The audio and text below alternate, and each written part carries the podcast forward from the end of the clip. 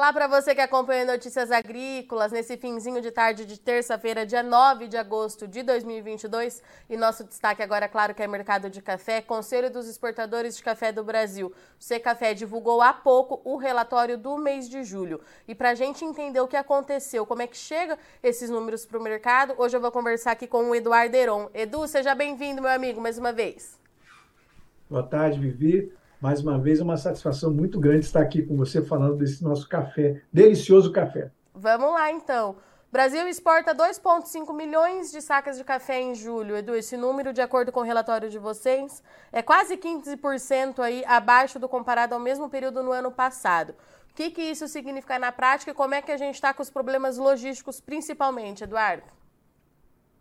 Virginia, nós continuamos, né? Essa tem sido a, a, nossa retórica desde meados do ano passado até agora.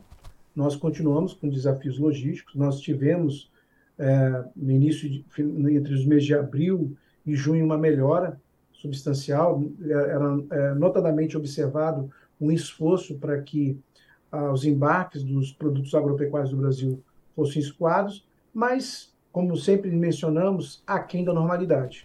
E isso ainda continua persistindo. Esse mês por exemplo, de julho, nós notamos que ainda há grandes desafios. Agora, mais recente, novamente para a costa oeste americana, tem empresas que conseguem confirmar bookings para a Europa, outros não, omissão, omissões de escalas. Isso, de certa forma, torna a, mais difícil as exportações de café.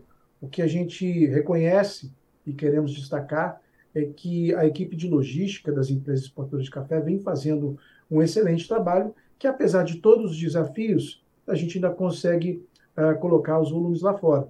Vou destacar, por exemplo, que nesse mês de julho nós tivemos mais um embarque de breakbook do Brasil e que, somado a todos esses esforços, vem contribuindo uh, para os resultados do, mensais das exportações, mas, claro, com, esse, com essa volatilidade que existe, sem a certeza de quando esse cenário logístico vai, vai melhorar. Uh, somado essa questão da, da, do cenário logístico, nós também queremos destacar que há uma queda expressiva no conilon nas exportações. Uh, isso decorre da, da demanda da indústria de torrefação interna e da indústria de solúvel, que vem cada vez mais aumentando as suas compras de café canéforo do Brasil, o que retira, de alguma maneira, o volume das exportações servindo para a indústria interna. Lembrando que o Brasil é o segundo maior país consumidor do mundo. Então, nós temos uma indústria interna que carece desses cafés e nós continuamos abastecendo tanto o mercado interno quanto o mercado externo.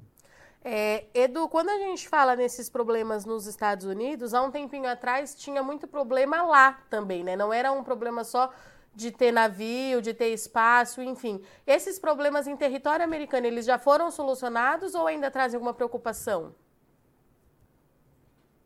Virginia, é, é, esses problemas persistem, tá? É, o problema continua sendo observado por lá. Vocês não têm disponibilidade de embarcações, seja por omissão ou por qualquer outro fator, uh, desses navios disponíveis, espaço desses navios disponíveis para a América do Norte.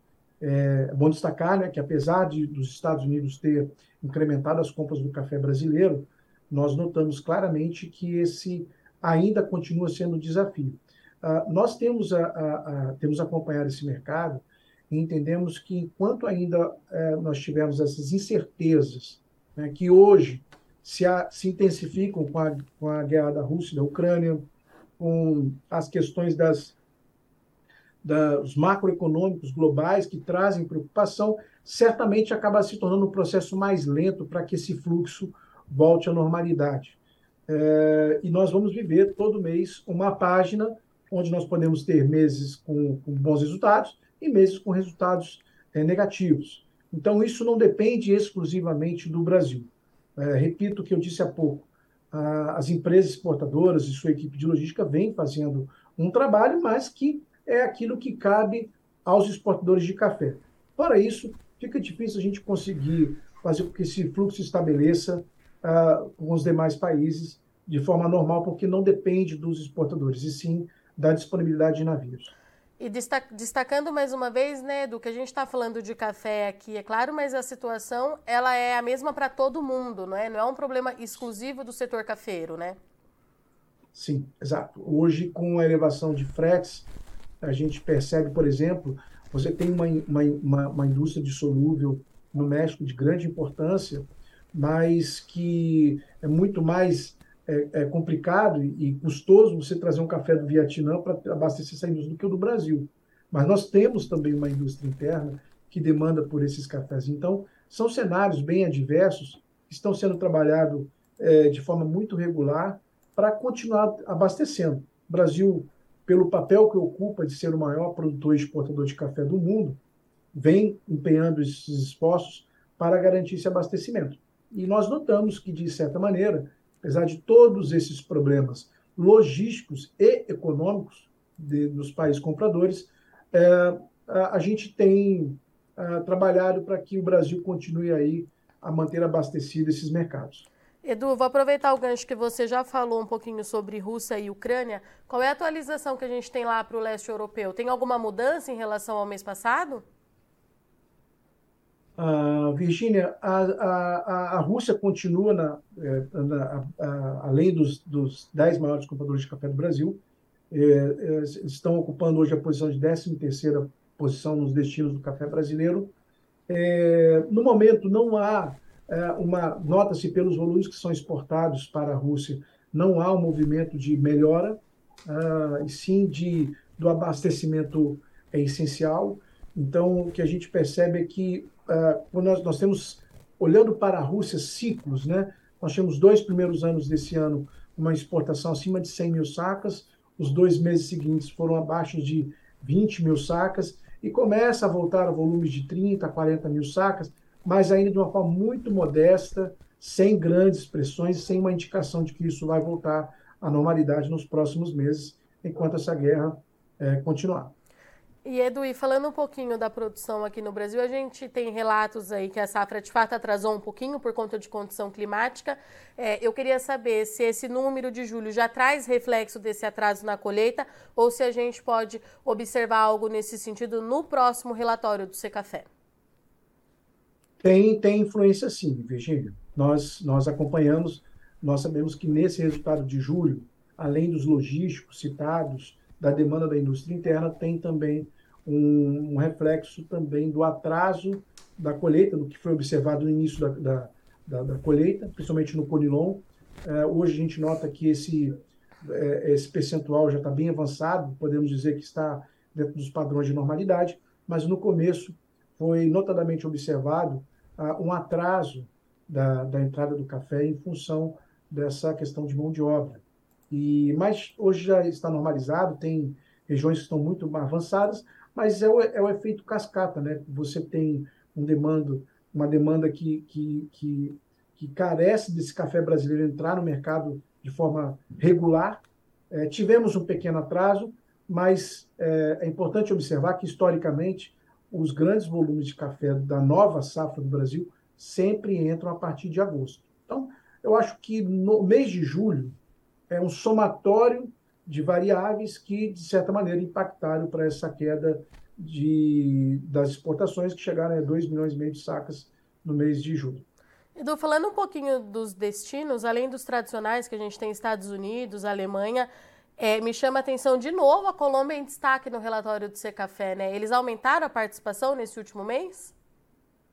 Sim, sim. A Colômbia, é, assim como o México, ela ela compra o café Conilon, café Rané de certa maneira, uhum. essa menor oferta na exportação reduz também as compras do, do, do, do café canéfora para a Colômbia, mas é importante destacar que a Colômbia vem aumentando a, as compras do café brasileiro. Né? Se nós olharmos, a, a Colômbia ela teve um aumento de 15% é, na comparação com 14% na comparação com o mesmo período do ano passado. Então, é um mercado importante, para o Brasil. É, tem demanda, mas é, hoje parte dessa demanda que eles possuem, que é o Conilon, também tem tido desafios, como tem o México e outros países, e, consequentemente, é, traz dificuldades para que a, a, a, exportação seja ainda um pouco maior. Para a gente encerrar, Edu, eu queria que você falasse um pouquinho da receita cambial desse mês, que foi recorde, né?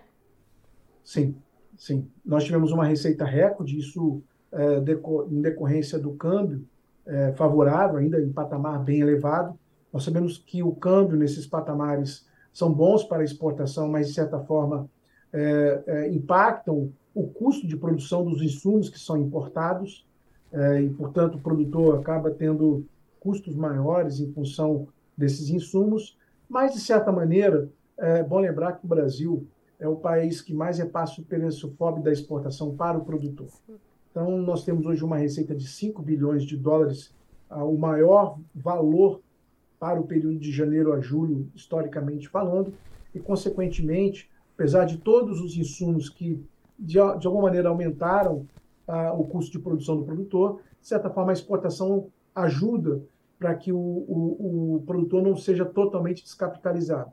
Então, o Brasil sendo hoje o país que mais repassa, o repassa o preço pobre da exportação, de, certa, de, certa, de certo modo, ajuda para que essa crise inflacionária, com esses custos dos, dos insumos vinculados ao dólar, não sejam ainda mais ah, impactantes na produção de café. Então, nós ficamos felizes em saber que o câmbio alto tem colaborado na contramão para poder balancear a, a, despesa do produtor e que, de alguma maneira, vem alcançando aí preços ah, ah, ah ainda relevantes se comparado no, no, nos últimos anos. O produtor ainda continua recebendo preços bons pela produção de café. Eduardo Heron, obrigada, meu querido, mais uma vez pela sua disponibilidade, pela parceria do Ser Café. Portas abertas e até mês que vem. Muito obrigado, Virginia. Um grande abraço a todos. Até logo. Portanto, esse foi o nosso encerramento do dia com o relatório do Secafé, exportação de café do Brasil atingindo aí a marca de 2,5 milhões de sacas no mês de julho. Esse volume ele é quase 15%, 14,9% é, mais baixo do que o observado no mesmo período no ano passado. E de acordo com o Eduardo Heron, que falou com a gente aqui hoje, então, isso é reflexo de problema logístico que continua acontecendo. É, Conilon ainda muito demandado no mercado interno, esse café está ficando com a indústria brasileira. É, e tem também a, atraso de safra, né, como você vem acompanhando aqui no Notícias Agrícolas.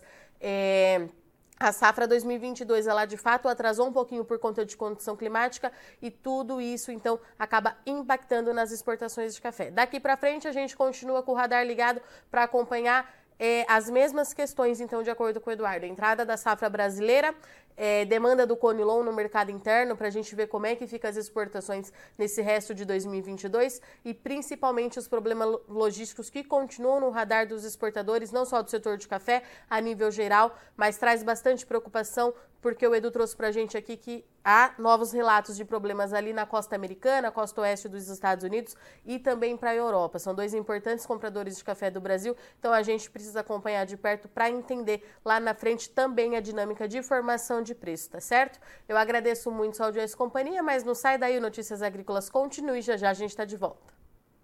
Participe das nossas mídias sociais no Facebook Notícias Agrícolas, no Instagram, arroba Notícias Agrícolas e em nosso Twitter, arroba Noteagri. E para assistir todos os vídeos, se inscreva no YouTube, na Twitch, no Notícias Agrícolas Oficial.